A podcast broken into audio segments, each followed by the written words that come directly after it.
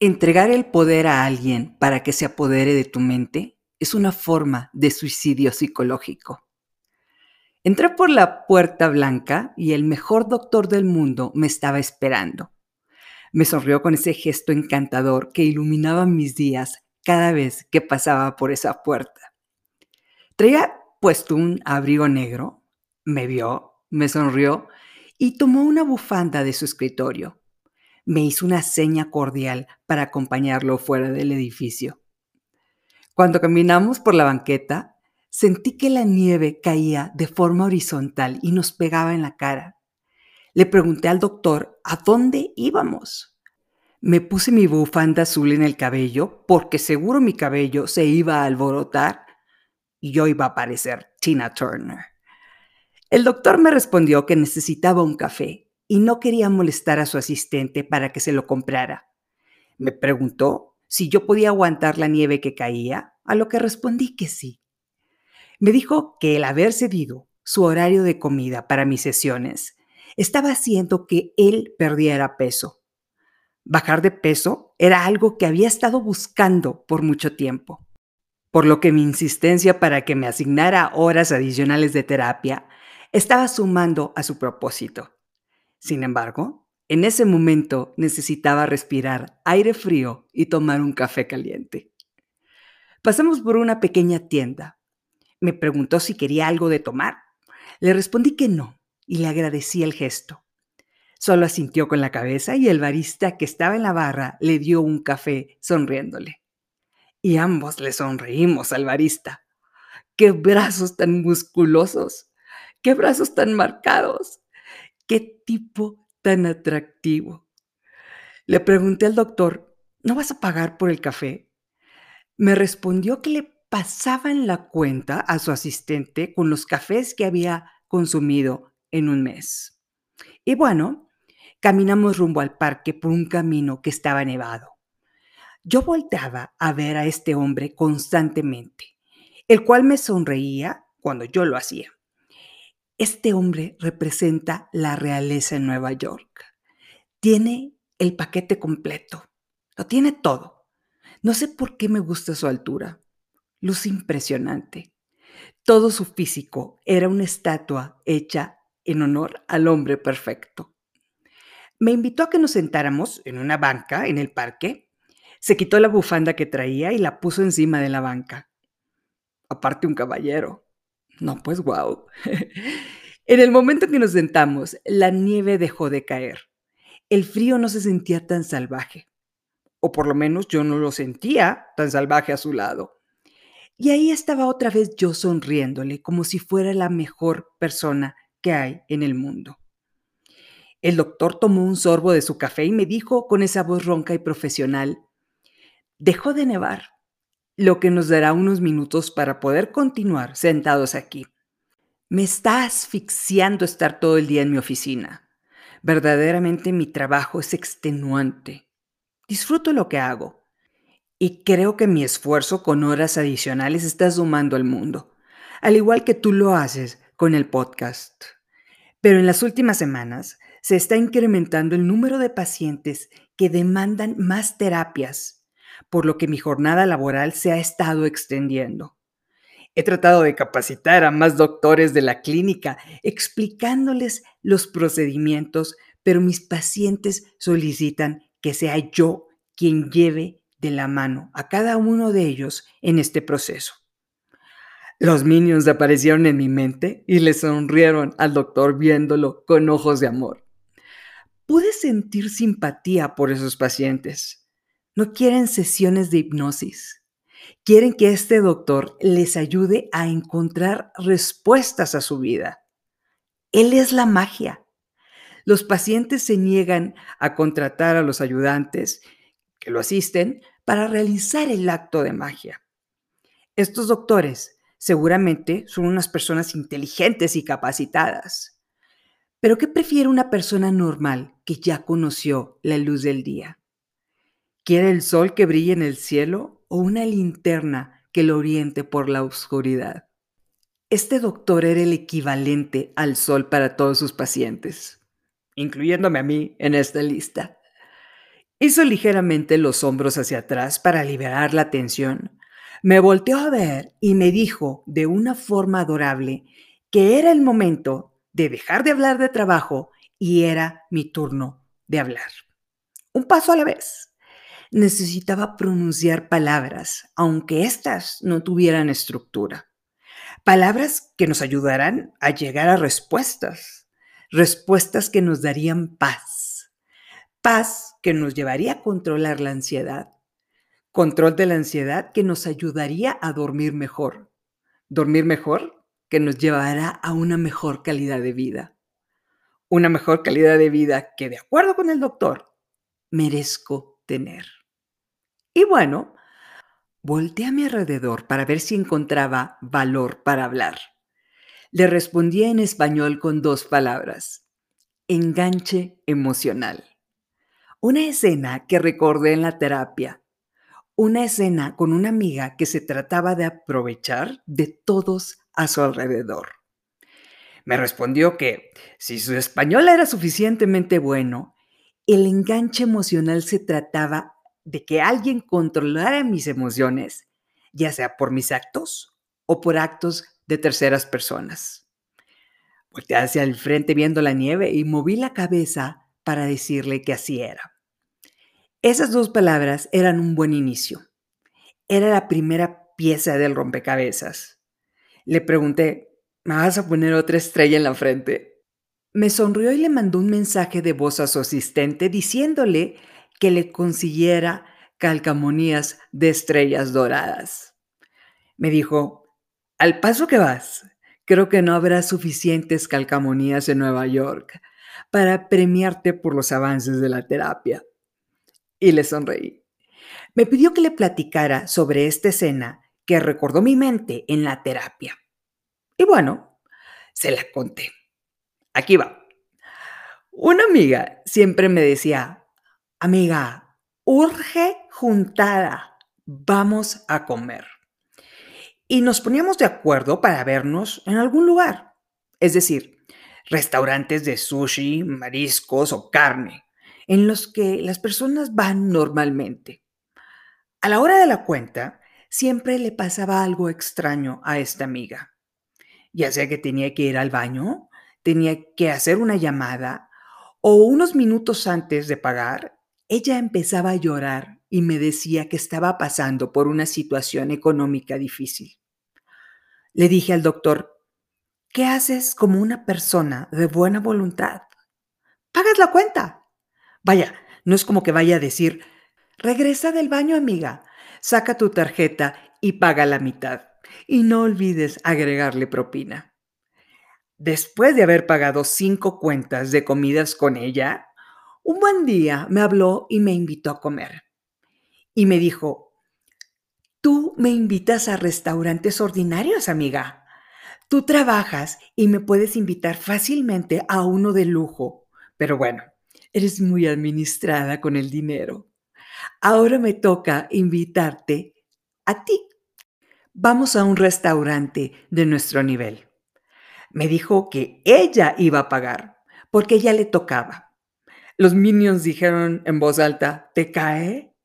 Y me dijeron, creo que te acaba de decir Coda. y bueno, decidí darle el beneficio de la duda a mi amiga y pensé, ve el lado positivo de las personas. Seguramente tu amiga tuvo cinco malos momentos exactamente a la hora en la que el mesero trajo la cuenta. Así que bueno, ese día llegué a las 2 de la tarde en punto a este restaurante lujoso. Y cuando llegó el mesero, ella pidió los platos más caros del menú y el vino más fino. Cuando nos sacaron los platos, ni siquiera se comió lo que nos sirvieron, solo los probaba. Y luego pedía un plato más, diciendo que no le gustó. Y le pedía al mesero que dejara el plato anterior en la mesa para mí. Yo estaba mortificada por el dineral que le iba a salir esa cuenta. Si efectivamente estaba pasando por una situación económica difícil, algo no cuadraba con ese comportamiento de excesos. Dos horas después llegó la cuenta. Ella se la quitó al mesero y me dijo que ella la iba a pagar. Le dio su tarjeta de débito al mesero. Este pasó la tarjeta por la terminal y el mesero le dijo en secreto que su tarjeta de débito estaba declinada. Ella rápidamente sacó una segunda tarjeta de débito. Me dijo que era un error, pero su segunda tarjeta también fue declinada. Y mi mente ya mostraba lo inevitable. Nos dijo al mesero y a mí, desesperada, que tenía en su cartera una tercera tarjeta de débito.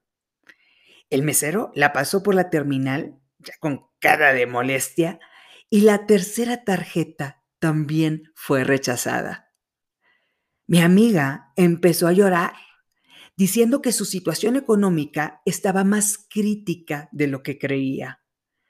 El mesero se me quedó viendo con cara de, saque el plástico de su bolsa, porque no importa cuántas tarjetas saque su amiga, no van a pasar.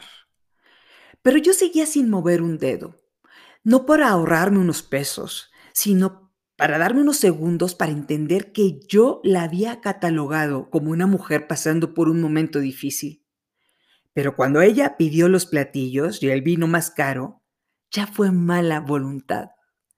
Su problema no era el hambre, era el derecho que sentía de que yo pagara porque yo genero ingresos y ella no porque yo solo la había invitado a restaurantes ordinarios y ella merecía más. Su propósito era desangrar mis ingresos. Por supuesto, terminé pagando esa cuenta. Unos días después, otra amiga comentó que las terminales de tarjetas de débito estaban fallando. Una amiga suya la invitó a comer a un restaurante de lujo, trató de pagar, pero le declinaron tres tarjetas de débito. Guardé silencio. ¿Por qué? Porque cada quien tiene que darse cuenta de que nos están viendo la cara. No son terminales que declinan tarjetas de débito, son las humanas que declinan pagar cuentas. Le dije al doctor, sigo molesta por esa situación. Tan molesta que por más de que pensaba en otra cosa en la sesión, seguí enfocándome en esa escena de tarjetas declinadas. Sigo enganchada con esta vieja, la cual evidentemente ya no es mi amiga. Me costó un dineral darme cuenta de sus malas intenciones. Le dije al doctor riéndome, si me vas a salir con lo del reflejo en el espejo, quiero que sepas que nunca he pagado con una tarjeta de débito sin fondos cuando salgo a comer con las personas. El doctor reaccionó con una risa en alto. Él me preguntó, ¿qué te molesta de esa situación? Le respondí, lo abusiva de esta mujer.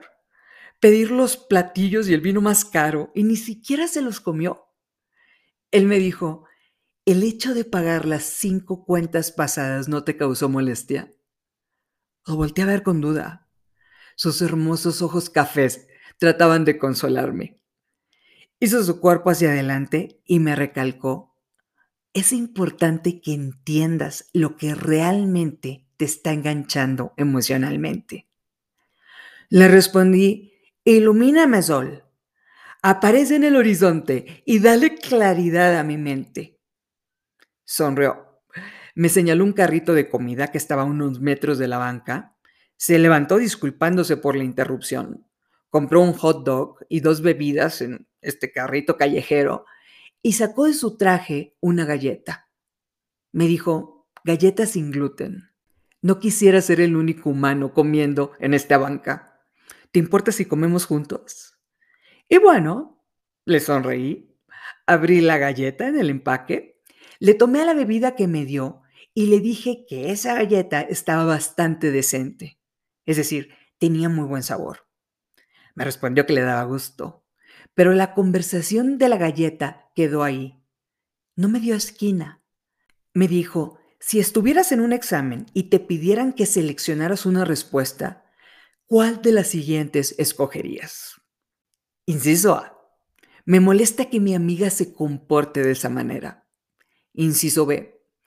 El hecho de haber pedido lo más caro del menú muestra que su problema no era hambre. Inciso C. Esto no es amistad. Ella la destruyó. Inciso de, me siento enojada porque mi amiga siempre ha sido así y me negué a escucharlo desde el principio. Le pregunté al doctor, ¿hay una opción E que diga ninguna de las opciones anteriores? La vieja es una abusiva. El doctor vio hacia enfrente y me dijo, en definitiva, tu mente trabaja de una forma extraordinaria. Mis pacientes tardan meses en llegar a conclusiones que tú formulas en minutos. ¿Qué es lo que estás haciendo bien para lograrlo, Estivalis?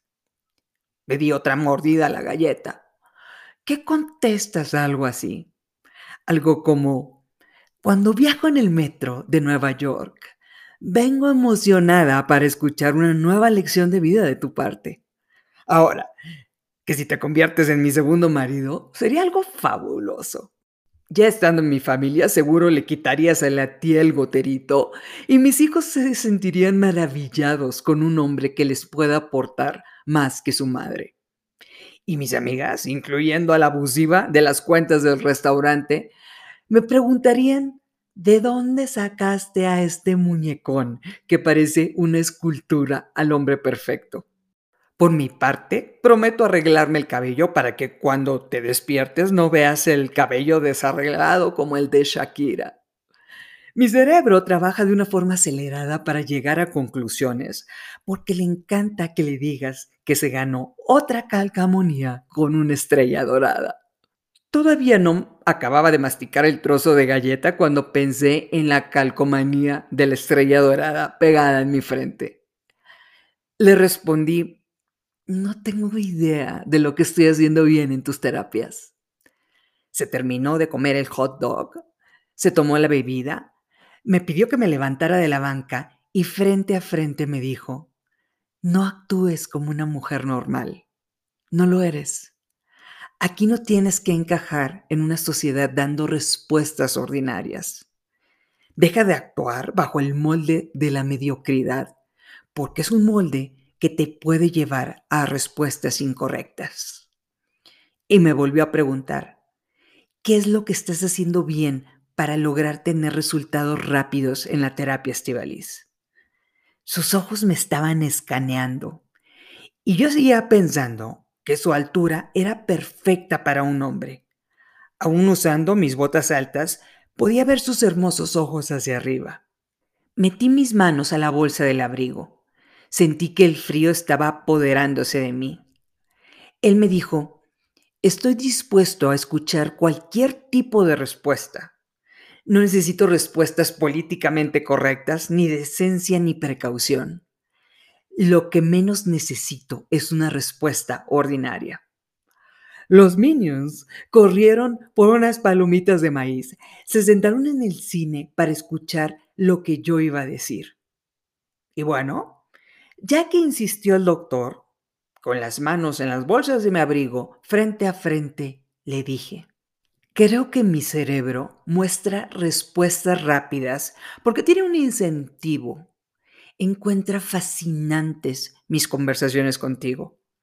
Encuentro sumamente motivante el hablar abiertamente con un hombre como tú. Con ese incentivo de ponerme en la frente calcomanías de estrellas, mi cerebro dice cosas que nunca diría frente a otra persona. El tener este tipo de conversaciones tan nutridas alimenta mis días. Y debo confesar que me he vuelto adicta a esa sonrisa de aprobación que me muestras cada que llego a un resultado favorecedor. A los minions se les cayeron los shortcitos al oír lo que le dije al doctor. También se les cayeron las quijadas hasta el piso. El doctor me respondió, es la primera vez que veo en ti completa honestidad. Pero déjame decirte que esto, lo que platicamos, no es una conversación, es un monólogo, es tu monólogo. Yo solo te muestro estadísticas y te hago preguntas. A decir verdad, yo soy el que encuentro fascinante tu monólogo. Lo primero que pensé fue, ¿Qué le pusieron a ese hot dog que se comió? ¿De qué monólogo hablaba este vato? Y de repente, Como si fuera un resumen de alta velocidad, hice una recapitulación en mi mente de mis conversaciones con él. Cada minuto, cada comentario, cada respuesta. Efectivamente, la gran mayoría de las veces responde con una pregunta. Y me volvió a presionar. ¿Qué es lo que estás haciendo bien para lograr tener resultados rápidos en la terapia estivalis? No había respuestas incorrectas. Podía decir lo que quisiera. Si él le permitió a un paciente romper un mueble, me iba a dejar expandirme como levadura en una galleta, sin juicios, sin burlas y sin respuestas incómodas. Y de repente vi su imagen como si fuera un espejo. No era un diálogo, era un monólogo, tal y como lo hago en el podcast frente a un micrófono. Y me volvió a decir, ¿qué es lo que estás haciendo bien en las terapias, Estivalis? Después de unos segundos de silencio, le respondí en voz baja, cada que cruzo esa puerta y te veo frente a mí, parece que me empiezo a escuchar. Y una vez más, apareció en él esa sonrisa de aprobación, a la cual me estoy volviendo adicta. Me dijo, parece que alguien está saliendo del onceavo infierno. Me reí y le dije, el infierno al que, según tú, estaba destinado para los sordos. Me dijo, no solo eso, te negaste a entrar al décimo infierno, el cual asignaste a los lentos. y los dos sonreímos por la versión extendida a los aros del infierno de la divina comedia. Después del intercambio de sonrisas, el doctor me preguntó, ¿estás durmiendo mejor? Solo moví la cabeza para hacerle saber que no. Sonrió y me dijo, ambos necesitamos aprender a escucharnos mejor para ser capaces de descansar por las noches. Un minion apareció en mi cerebro tiró las palomitas que estaba comiendo y me dijo, por eso tomó nuestro caso, porque tratarte a ti podía ayudarlo a él a curar su padecimiento. Cerré los ojos y le dije al minion que se callara. Prefería que el doctor le dijera frases hermosas a esta narcisista para hacerla sentir especial. el doctor me señaló la banca para volvernos a sentar. Me mostró cuatro dedos, los movió para darle agilidad y me preguntó, ¿qué opciones cogerías de estas cuatro opciones que te di? En ese momento supe que no se trataba de recordarlas, se trataba de pronunciar en voz alta lo que era obvio al escucharla. Le respondí, la última. Me siento enojada porque mi amiga siempre ha sido así y me negué a escucharlo. Me preguntó, ¿Este enganche emocional se trata de ella? Solo moví la cabeza para hacerle saber que no.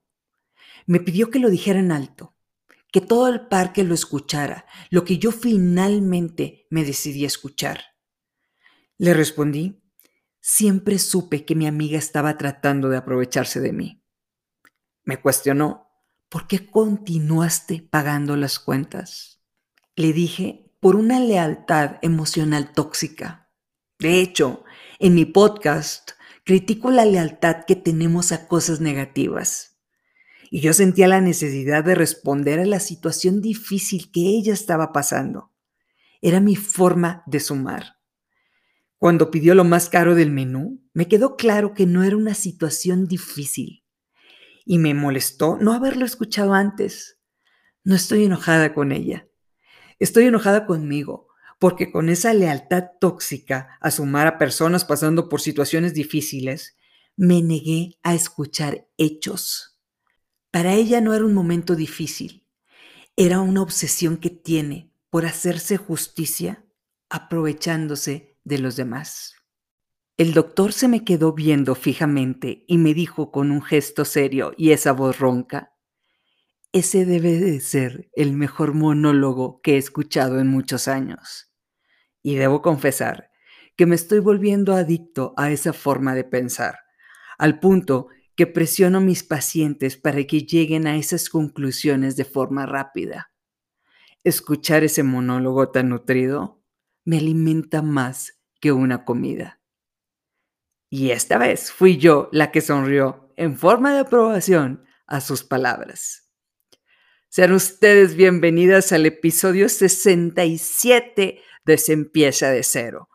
Muchísimas gracias por ser parte de esta comunidad a la que llamamos el 19% y escuchar tantas locuras que le pasan a esta mujer que lidia diariamente con obstáculos en su vida como cualquier humano en el planeta, además de lidiar con cuatro velociraptores que aceleran cada uno de sus días.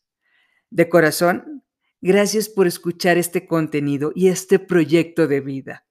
En mi mente verdaderamente creo que les puede sumar platicárselos de esta manera.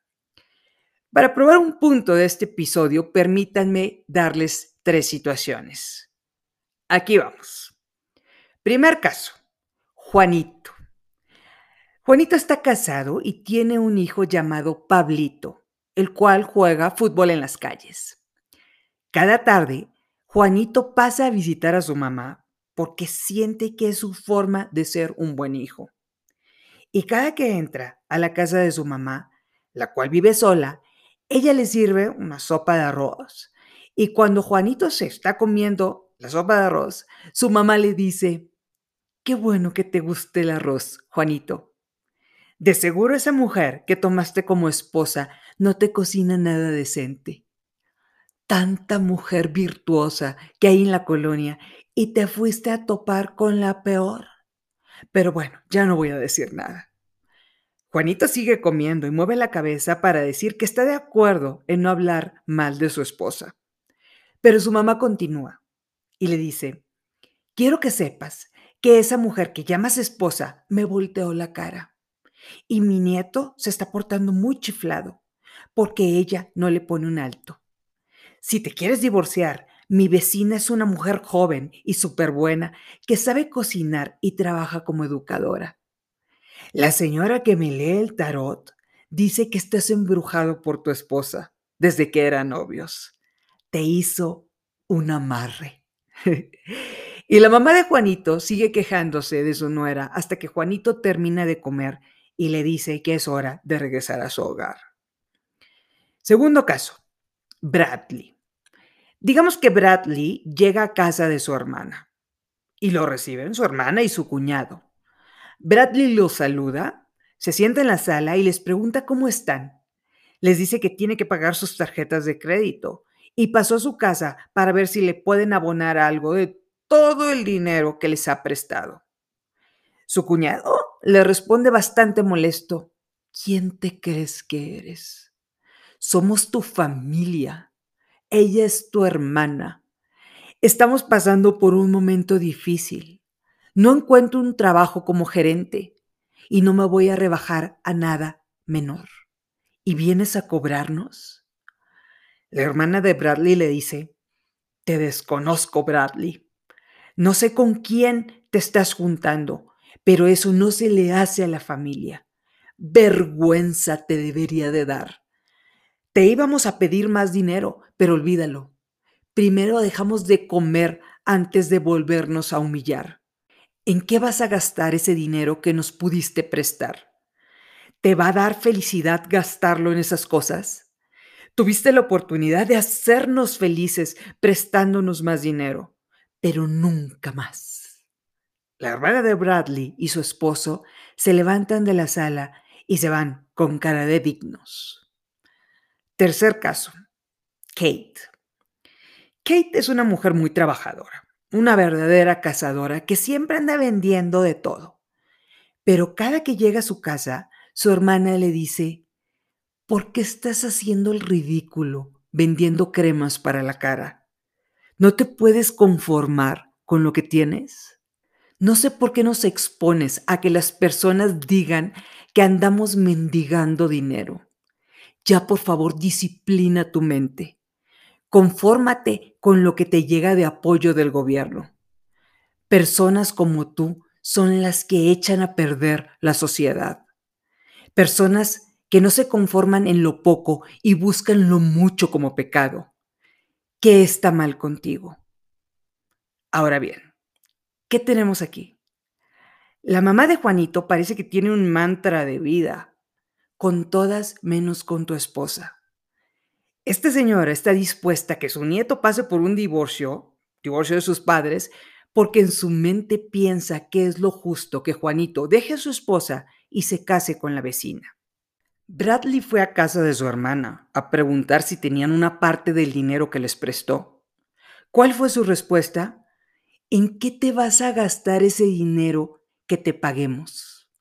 Te desconozco. Eres una mala persona. La hermana de Kate parece vivir en el conformismo. ¿Por qué naciste rara, Kate? ¿Y por qué te estás esforzando para tener más dinero? Así estamos bien. Domina tu mente para entrar a esta cárcel que nos priva de la libertad y es enemiga del crecimiento personal. Deja de desear más cosas. Las cosas materiales no son importantes. Nótese que cosas materiales son la carne, el pollo, el jabón para lavar trastes y la ropa que portamos todos los días. Es muy difícil que las personas se den cuenta del comportamiento tóxico y manipulador que esté saliendo de su boca. Pero si en lugar de hablar de estas personas con lealtades diferentes a las de nosotras, mejor hablamos de los personajes principales de estas historias. Díganme una cosa. ¿En qué momento Juanito le permitió a su mamá hablar mal de su esposa cada vez que se sienta en su mesa? ¿En qué momento Bradley la hizo de banco de su hermana y se sentó a escuchar qué es lo correcto que les preste más dinero, el cual nunca le van a pagar. ¿En qué momento Kate dejó a su hermana que le diera una lección sobre cómo conformarse con lo poco, dado que su hermano no tiene la voluntad para ser libre económicamente hablando? ¿En qué momento yo pensé que firmar seis cuentas de restaurante y escuchar una lista de sufrimientos, me iba a hacer una mejor persona. Estimada comunidad, les presento el sexto infierno de nuestras vidas, los contratos emocionales tóxicos eternos. La mamá de Juanito quiere hundir el matrimonio de su hijo, a costa de lo que sea, a costa incluso de la felicidad de su hijo. La hermana de Bradley cree que es lo correcto que su hermano les dé todo el dinero que gana.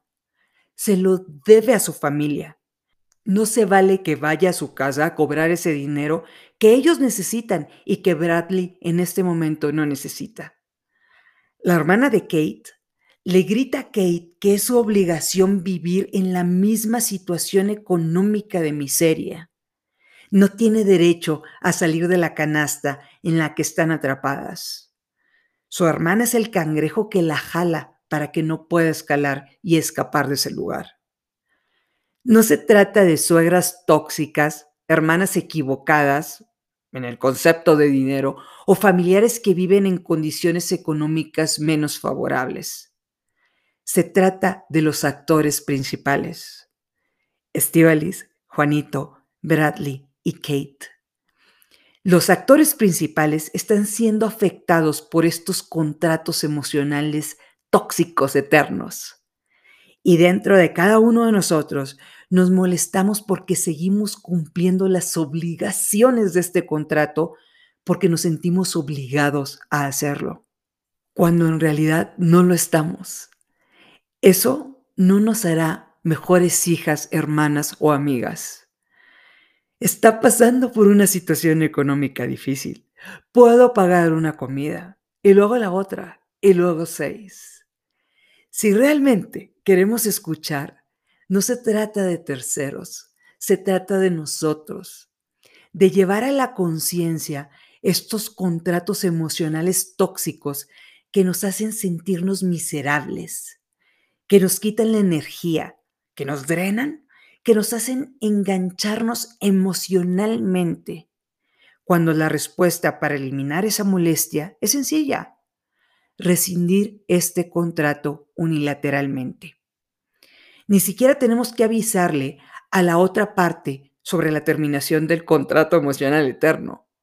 Les puedo asegurar que si continuamos cumpliendo las cláusulas de este contrato tóxico, nos puede llevar a que terceras personas se apoderen de nuestra mente y dejar de ser el jinete que guía a nuestro caballo llamado vida. Las relaciones basadas en la obligación carecen de dignidad. Y entre más rápido lo entendamos, menor será nuestra probabilidad de firmar nuevos contratos. Permanecer en una relación enfermiza que te roba la paz mental no es ser leal. Es hacerte daño mental, emocional y físico. Cuando alguien te esté orillando a firmar uno de estos contratos, escucha los hechos por encima de las emociones. La clave está en escuchar y detectarlos. La única forma de salir beneficiada en un contrato emocional tóxico es nunca firmarlo. Ya para terminar, muchos de estos enganches emocionales nos pueden llevar a paralizarnos, a tener deudas impagables o bien a cometer errores por un concepto equivocado de lealtad, a sentirnos culpables de lo que estamos produciendo y escuchar que es nuestra obligación responder por las irresponsabilidades de los demás. Nos pueden decir que eso significa lealtad, cuando la única lealtad que debe de importar es la que nos tenemos a nosotras y aquello que nos llevará a una mejor calidad de vida. Por supuesto, la vida se trata de sumar a terceros, pero debemos escoger las peleas en las que se puede vulnerar nuestra estabilidad económica, nuestra salud mental o incluso nuestra vida.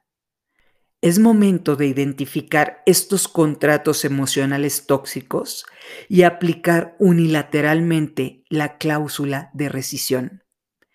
El hacerlo, nada tiene que ver con lealtad, amor o compasión al prójimo. Tiene que ver con amor propio. Muchas gracias por escuchar el episodio 67. Juntas avanzamos y crecemos como comunidad. Juntas rescindimos todo lo negativo que está evitando que podamos convertirnos en mujeres productivas que administran sus limitados recursos económicos y evolucionan a una mejor versión de ellas. Nos merecemos una vida mejor. Darles el poder a terceros sobre nuestra mente es algo que podemos evitar. No lo olvides, estamos juntas en esto. Muchas gracias por escuchar Se empieza de cero.